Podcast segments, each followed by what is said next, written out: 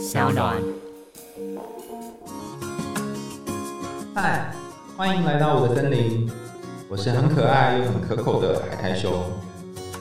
海苔熊心里话，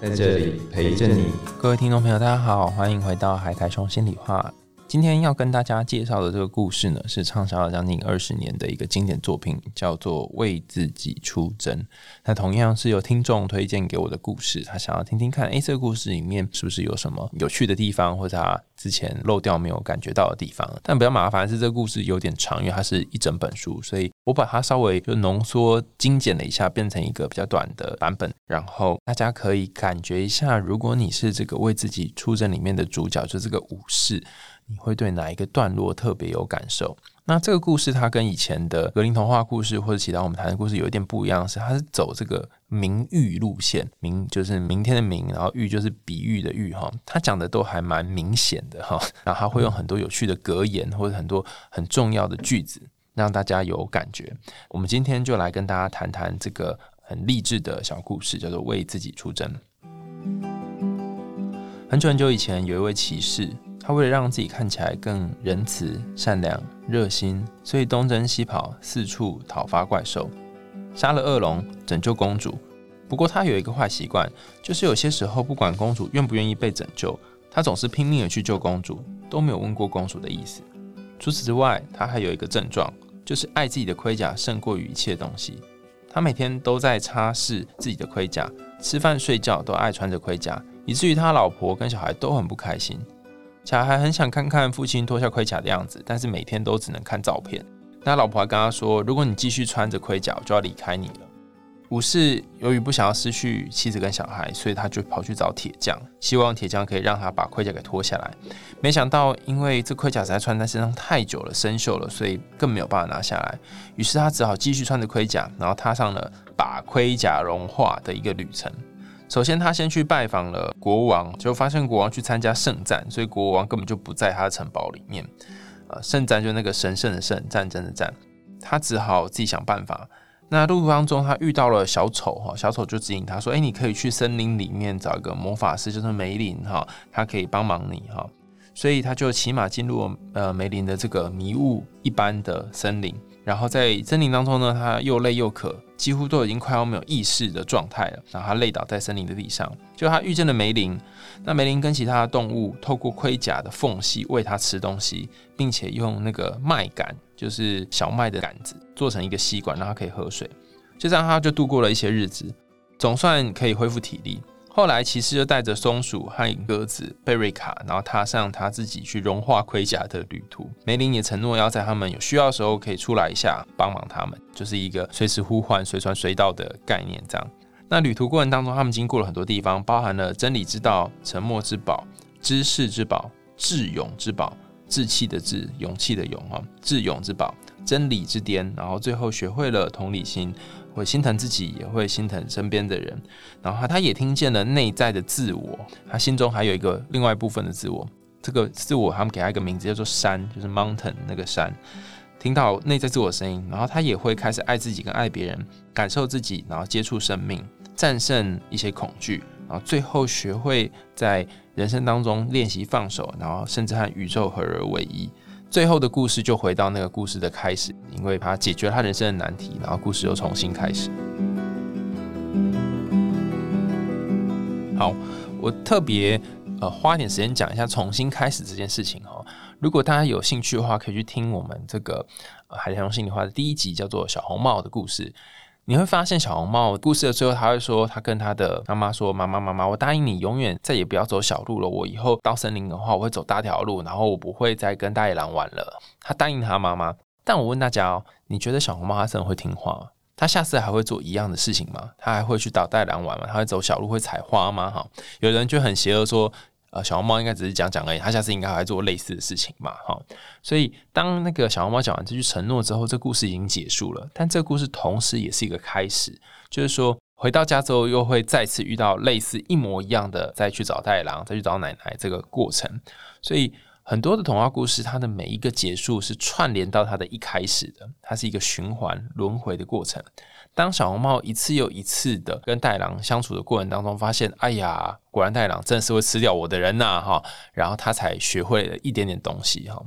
所以童话故事的重复，或者是童话故事的轮回，哈，往往就跟它的架构安排有关。通常它的结局都会跟这个开头呢可以连接在一起。所以同样的情况，在为自己出征这个故事当中也是如此哈。他虽然最后把盔甲都融化掉了，然后故事看起来好像完结了，可他终究要去面对他一开始的这个问题，就是说，我们的人生好像有些时候我们觉得问题解决了，或是我学会了一些东西，可隔一阵子之后，你会有新的问题出现，甚至是。曾经学会的东西又忘记了，所以你又重新开始再学起哈。所以我们的人就像是在人生的大海、人生的森林里面不断的轮回，做重复的事情。那你可能会觉得啊，怎么徒劳无功哈？但是每一天、每一天的你，或每一次、每一次轮回你，都有学会一点点、一点点不同的东西，就在这每个小小的一点点当中成长。刚刚我用比较快速方式讲这个故事哦，但其实如果我们看这个骑士的旅程呢，你会发现它其实经过了很多的关卡哈。那我稍微说明一下这个关卡是长什么样子哦。第一个是武士的难题哈，他一开始是无法脱下盔甲哈，所以他就不知道该怎么办。然后再来是进入了这个梅林的树林哈，就是他曾经在这树林里面快要饿死、快要渴死了，但是好不容易有些松鼠、有些鸟来帮他。然后再经过了所谓的真理之道，这个头盔哈脸的那个部分呢开始生锈，然后因为他在跟自己相处过程当中发现。有点心疼自己，有点难过自己，然后就哭了，眼泪就把这个面盔给侵蚀掉了，然后他就可以好好自己吃饭这样子。然后再经过了沉默之宝，那沉默之宝呢，他整个头盔都融化了，然后他开始也学会倾听一些其他的事物，甚至他愿意去倾听自己内在的那个山的声音。然后再来经过的是知识之宝哈，他在这个地方手的那个盔甲还有腿的腿甲呢也掉了，他看见了原来他的家人是多么的爱他，他的孩子跟他的太太是多么的在意他，他却没有发现。然后再经过所谓的智勇之宝还蛮有趣的哦，就是有一只巨大的恶龙，然后呃会喷火，但由于他在踏上旅途的过程，美玲就跟他说啊，你这趟旅途呢带宝剑是没有用的，因为。你不会遇到龙哈，然后你遇到怪物都是宝剑打不死，所以他就没有带宝剑，就没想到梅林骗他，就真的遇到了只龙。但是跟这个骑士一起上路的有一只鸟。叫做 Rebecca，还有一只小松鼠。刚刚说梅林说不会出现龙，但我们遇到龙，表示这只龙它并不是一只真的龙，它可能是一只幻想出来的龙。所以他在这里就必须面对他自己的疑虑跟恐惧。然后当他战胜了疑虑跟恐惧之后，他才能继续往下面走。那最后来到真理之巅哈，就是他一直爬，一直爬，一直抓抓着东西，然后想要往这个塔的最高处爬。他最后一个挑战就是要放手，让自己从这个塔上面。掉下去，要放下一些他已经知道的东西，要放下他已经抓住的东西，这样他才有机会重获新生。那蛮有趣的是，当他把这个手放下，然后把这一切东西都放掉的时候，本来以为自己要挂点了，因为要掉到无底的深渊里去了，但没想到在这时候却有一个起死回生的一个概念，就从这个空中呢，就是漂浮了起来，所以他没有因为放手而死。这个故事当中，其实倒有学会了几件事情呢。他学会如何倾听内在的声音，他学会如何放手，他学会面对内心的恐惧，他学会看见身边有一些爱他的人，在意他的人际关系，经历了一种蜕变。这种蜕变是他原本对他来说好像重要的就是他的盔甲，重要的是他的这个表现，重要的是他是不是表现出来的善良，然后慈悲啊，让人喜欢。好，他很喜欢戴着他这个面具的外表。就像我们之前《鬼灭之刃》那一集，就是在讲有些人他就是戴着面具出生的，然后用各种面具跟不同的人相处。骑士就是一个戴着面具的，而且他是戴真的戴一个面具，他戴了一个面盔。那这个面盔让他没有办法真实的跟人相处，他等于是这个人跟其他人、其他人事物之间隔着一点东西，那这个东西却没有办法让他越过去跟人真正的接触。那讲到这个骑士的面盔呢，我就有一个很大的感觉哈，就是。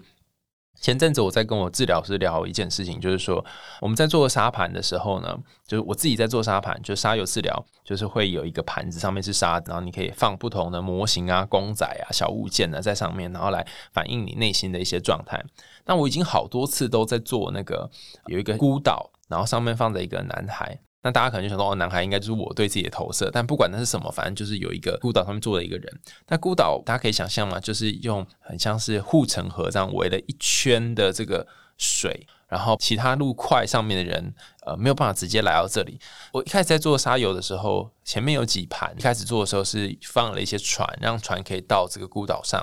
比较治疗到近期的时候，开始愿意放了一些桥，然后让桥可以连接这个孤岛跟外面的世界。那我就问我治疗师说：“诶，为什么我需要这个孤岛，或是为什么需要这些水把这个岛包围起来呢？”然后他就告诉我说：“会不会就是我有一些属于我个人的一些面具，包含像之前谈的《鬼灭之刃》的这个炼狱大哥的面具，那个哈哈哈的这个面具，或者好吃的这个面具？”那这个外在形象是我的面具，然后我用某种面具先保护自己，就像武士住在这个盔甲里面，让自己不会受伤。所以害怕受伤，或是希望自己不会受伤，然后建立起这个护城河，建立一些面具，是让自己存活的方法。但这个方法有一个缺点，就是久了之后，我好像比较不太能够感受到什么人事物之间的感情或是爱的部分。我觉得好像很难从其他跟不同人际互动当中有这种被爱的感觉。这也有点像是武士哦，就是因为他戴着手套或戴着头盔，穿着盔甲吃东西，所以他其实没有办法感觉到痛苦，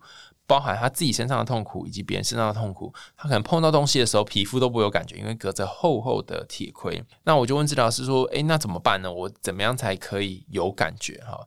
我觉得蛮有趣的是，他给我回答是说：“诶，你其实可以尝试，不用那么急着一定要脱下这些东西。”我才发现说，我跟这个武士好像哦。我一开始踏上旅程，我就很想说，把这些盔甲通通给它弄掉。我不想要这个盔甲干扰我的生活，我想要能够感受到爱。可是我这个心急是没有用的，因为它需要一点一点的融化，先从头开始，然后溶解到手脚、身体、躯干，它可能要慢慢、慢慢、慢慢的。需要一些时间，所以它是急不得的。甚至你需要很多的眼泪，需要很多心疼，需要很多跟自己相处的时刻。但你会说，可是我就是不喜欢自己的自我防卫，我就是不喜欢自己现在好像什么事情都隔着一个东西。某种程度上，你要感谢自己，为什么呢？因为没有这些盔甲，没有这些防卫，没有这些面具，其实你是没有办法活到今天的。它带给你很多在这个世界上存活的好处，或者是它。给你一种防御力哈，让你可以在这个充满险恶的世界当中生存。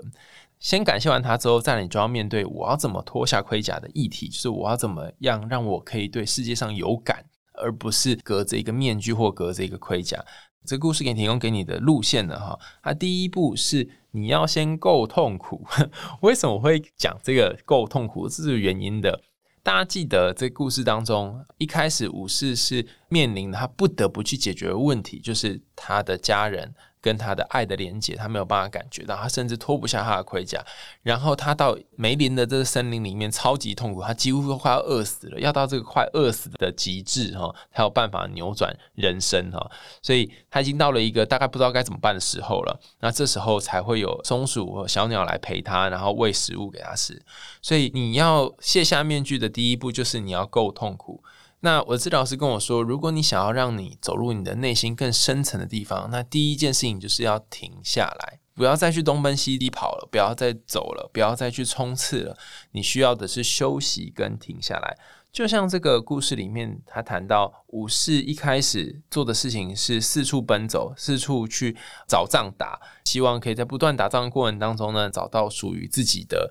就是名誉或名声。可是这个不断的打仗，然后得到名声很快又稍纵即逝，所以他又要继续再打仗。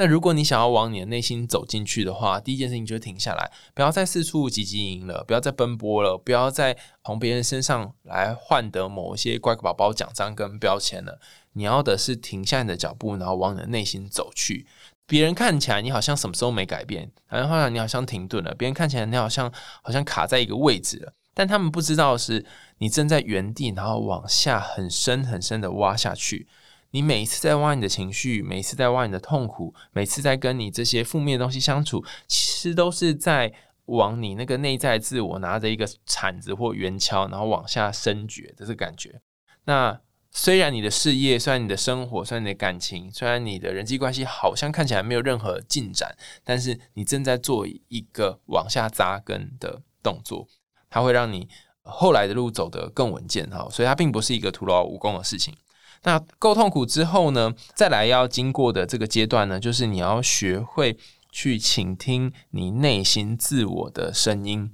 我不知道大家有没有这种经验，就是有些时候心里面会要出现另外的声音跟自己讲话。那这个声音有很多种，有的是自我批评的声音，有的是自我苛责的声音，有的是自我慈悲的声音。举例说明一下什么是自我批评的声音，比如说你怎么那么笨啊，你怎么那么呆呀，你怎么没有想过这样做会有什么后果啊？就是一些谩骂的负面的声音。那什么是自我慈悲的声音呢？就是比较关爱的，就是说没关系呀，呃，你这样做也可以啊，或是不要太要求自己太多啊，等等，就是一个比较温柔慈祥的声音。那一个人心中往往会出现一种以上或更多种的声音。那你得跟心中不同的声音相处，然后并且愿意去聆听他们的声音，这样子你才有办法继续前进。但有些人是很自我厌恶的，比方说他出现了那些声音，出现了一些责怪他的声音，或者批评他的声音，他就觉得我好讨厌这个声音哦，好讨厌自己哦，不要跟我讲话，你们这些声音都全部闪开走掉。那如果是这样的话，你大概很难脱下你的盔甲。你得要等到有一天，你愿意坐下来，慢慢的去倾听这些你心中矛盾或挫折，或者是反对你的声音。你愿意听听看，听了一阵子之后，愿意接纳它成为你身上的一部分，然后你才有机会再走人生的下一个阶段或接下来一个挑战。那下一个挑战是什么呢？当你可以看自己独处，当你可以去听到自己内在的声音，然后你愿意接纳这些声音，再来，你就要去感受的是你跟身边的人的关系。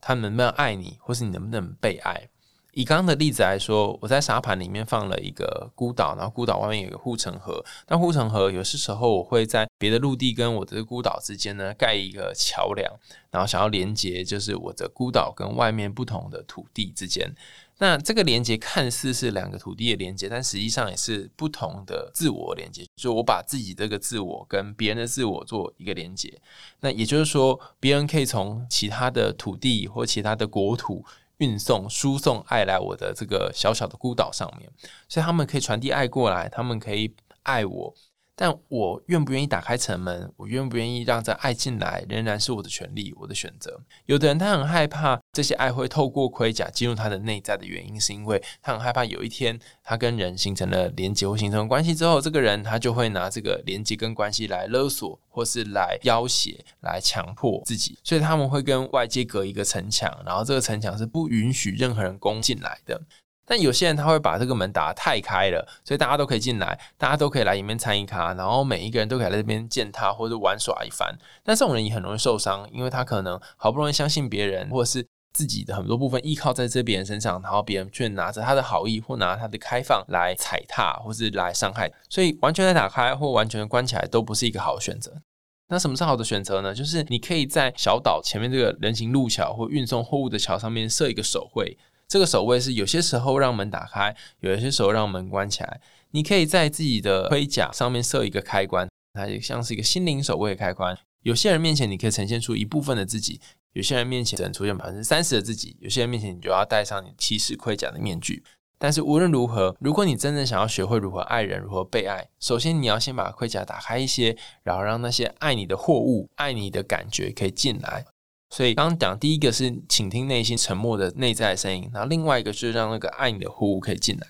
那第三个阶段就是你得抛弃你的恐惧，得把那些你害怕的、担心的东西给丢掉。大多数人害怕就是不稳定的感觉，或者是变换的感觉。可是有些时候，我们就是得要面对很多的不确定，甚至你遇到某个挑战或某个困难的时候，可能是呃功课上的挑战，或是工作上的挑战，甚至是你感情里面的挑战，你会跟自己说：“哦，不行了，办不到了，我应该是没办法啦。”你会有一些负面声音出现，可是如果你愿意仔细看看这个东西，你会发现好像它也没那么困难，它没有那么复杂，它并不是一只巨大的恶龙为自己出征的故事当中，当骑士面对了这恶龙，他甚至就是坦然的走过去，就发现，哎，这龙就消失了。它只是一个想象的恐惧，就像你心中有好多恐惧，应该只是你的想象而已。那如果你可以不相信它真的在，或是你愿意去面对它，走过去，或许它喷的那个火根本没有办法烧到你。所以，当你面对完别人运送来的爱，然后你愿意去接受之后呢，再来就是面对内心的恐惧，你愿不愿意去面对心中那只巨大的恶龙？最后，当你学会了这种种的一切，还需要一个很重要的段落，就是你得练习放下。我常常就在想说，会不会我们人生有些时候到了一个段落，觉得哎，好像有点无聊了，做的事情都差不多，就是没什么新的这种感觉。你想要再去尝试新的东西，那你尝试新的东西的时候，你就得把旧的东西放下。比方说，先前我就是有一段时间很长时间在女人迷写那个为你点歌的单元，写了一百多集，然后觉得我那时候写觉得好有意义，好好玩哦。但是因为人生不能永远只做一件事嘛，所以做完一段时间之后，就开始觉得，诶，好像是该放下了，该做点别的事情了，所以我就把为你点歌这个专栏放下，然后来做 podcast，然后来做其他的事情。就人生很多时候就是这样，你可能做一段路，然后换点别的，或者是做一段时间之后，你要换一些新的口味。当你愿意放下之后，看似你好像坠落，看似你好像失去了一些很重要的东西，看似你好像不如别人的想象。按照某种轨道、某种预期去前进的，可是因为你放手了，你才有机会，这个空出来的手才可以去握住更多东西，或者是尝试不同的东西。如果我当初继续在写为你点歌，然后继续在写这专栏的话，可能我每个礼拜要花很多精神做这件事，我就没有机会来这里跟大家分享故事，来录 podcast。所以，我觉得觉得每个人生阶段有一些不同的挑战是很正常的。那你要能够正面迎击这些挑战，也很不容易。这边我想要最后跟大家分享几个书里面的句子啊，就很棒的句子，它也是寓意深长的句子。比方说，有一个句子是说：“如果你能够鼓起勇气留下来做你该做的事，那将会是你一生最大的胜利。”这是一百八十五页里面的一个句子啊。那这句子在讲，就是很多时候我们面对一些巨大的人生的挑战，你可能觉得哦，闪掉就好，我躲啊，我不要做啊之类的。可是如果你真的愿意去面对它，或许那个一直逃避的自己，就会有机会有蜕变的产生，而不会只在逃跑而已。所以有勇气留下来是一个很不容易的事情。但如果你现在还是想逃，那就暂时先逃跑，那也没关系。那另外一个很棒的句子叫做一百八十八页，有一段话说：武士终于明白自己一生这么喜欢说话的原因，是因为自己害怕孤单。我不知道大家身边有没有一些冷场恐惧的人，就是他一定要一直讲话，他一定要一直不断的填满说话的空间。他如果没有讲话的话，他会很焦虑，他会觉得好像有什么呃惩罚会降临。如果你身边也有像这样的一种人的话，那么或许他心中真正担心的是自己孤单，或是让别人有不舒服的感觉。所以，这个冷场恐惧症或冷场焦虑的人，经常害怕是孤单。那他们往往没有办法跟那个寂寞的或者是沉默的自己相处。所以，要能够接受沉默自己，也是一个长大的契机。那两百四十一页有一个非常经典的问句，叫做“你有没有把需要当做爱？”这句话我也想要问大家，在你的人生当中，你有没有把你很需要一个人当做你爱一个人？比方说，你可能交了一个男朋友或一个女朋友，你经常需要去他家跟他一起吃饭，或者经常需要跟他一起打电动，或经常需要去找他，甚至有人经常需要跟自己的伴侣做爱等等。但这个需要到底是因为你想要这件事情，你想要他这个人满足你某些渴望，还是你真的爱他？那我一开始一直觉得这两件事情有点难理解。后来我有点懂了啊，就需要可能是生理或者是身体或是生活上面的满足，但是爱是指一种心灵上面被填满的感觉。有些时候不是那么容易区分哈，但是你可能同时有爱，同时有需要。如果你在某一个人身上，你只获得了需要，没有获得爱的话，你就会有一种空空的，或者有一种自己怎么这么势利，怎么那么很肤浅的这种感觉。那另外一个很有趣的句子是说，如果他不能够爱自己，那么他也不能爱别人。他对别人的需要会变成障碍，这是两百四十七页哈。这里在讲的爱自己跟爱别人，它有点像是一个双面刃，或者是它是一个互相影响的东西哈。用刚刚我讲的沙盘里面的这个例子来说，我们想象有一个孤岛，别人爱你是从桥的一端送。食物送货物进来，你爱别人是从你这个孤岛送出你的食物或送出你的货物出去。那别人爱你，你爱别人，就是这个桥上面会有人，会有车马在那边互通有无。但没有办法做到这件事情的人呢，就像是在中间加了一个很巨大的玻璃门，然后外面的人没有办法送东西进来，然后里面的人没有办法把爱传递出去。有些人他看起来是一个冷漠的人，甚至他表现出来好像是一个不太能够跟人有连结的人。但心里是有温热的这种感觉，你会发现他从一些小小互动当中，你还可以看到他其实很在意跟人跟人之间的互动，只是他表现出来的是一种冷酷的样子。所以，如果你也是这种人，就是外表很冷，但是内心很热的人，你愿不愿意有些时候把玻璃的城墙先打开一点点，然后让有些人可以进去，有些人可以出来？如果你没有办法的话，或许你就像两百五十二页讲的哈，在你跟真正自己的感觉之间放了一个盔甲，所以你大概很难感觉到自己的痛，很难感觉到自己的伤口，很难感觉到自己的喜怒哀乐。你就是做一些该做的事，就像是机器人这个样子。最后，我想要跟大家分享一个重要的概念哈，这是心理学上面经典的例子啊。像我们前面有提到两个部分，一个叫做自我批评哈，自我厌恶、自我批评；那另外一个叫做自我慈悲哈。那研究显示，当你可以去慈悲你自己，或是关爱你自己，跟自己说没关系的时候，通常你的忧郁程度是会比较低的。但相反的，如果你一天到晚责备你自己，觉得自己不好，然后觉得自己不够，然后一直骂、一直骂、一直骂，其实这种不断骂的过程，反而会让你陷入一种越讨厌自己的这个循环里面。所以，这种人是忧郁的程度是不是会比较高的？在故事里面，他也提到这个重要的隐喻，他说武士在这旅途过程当中。不断的流泪，然后他有流不同的眼泪，有一种眼泪是走自我慈悲或自我关爱的眼泪，他一边流，然后一边觉得自己为什么会都不心疼自己，然后一边流的同时也是在心疼自己了哈，然后眼泪就把这个铁盔呢锈蚀掉，就融化掉。但是他有些时候会出现那种自我厌恶的句子，你怎么那么烂，或者你怎么都这做不到哈，批评的句子。他发现这时候他还会想哭，可是这哭出来的眼泪却没有办法让这个铁盔消失，就是没有办法融化这些铁盔。那这里的隐喻告诉我们什么呢？如果你想要拿下面具，如果你想要用不同的部分，比较想用真实的自己来面对其他人的话，但其中有一个很重要的段落，就是你得要练习心疼自己。那心疼自己是不容易的事情，你可以先从小事开始，心疼别人对你的好，心疼你自己对自己的好，心疼自己做错事的时候，心疼自己好像没有表现的太好的时候，当你能够一次又一次的心疼自己，你身上那些铁盔甲就会一点一点的融化掉。那如果你出现自我厌恶的念头，或出现讨厌自己的念头，那也没关系，你可以用一个心疼来盖过这讨厌，跟自己说没关系。我们有些时候就是会出现厌恶的想法。那今天觉得厌恶自己，那就先厌恶吧。那明天我们再看有没有别的方法，或明天说不定就不会厌恶啦。哈，给自己多一点包容，给自己多一点慈悲。你在成为武士的这条路上呢，你就慢慢慢慢的可以变得柔软，而不会带着僵硬的，然后隔绝人也隔绝自己的一个盔甲。今天跟大家分享这个故事，叫做为自己出征，也期许大家在往后人生当中呢，有机会为真正的自己出征，而不要为了救公主或者为了杀恶龙而出征。我是海苔熊，我们下次见，拜拜。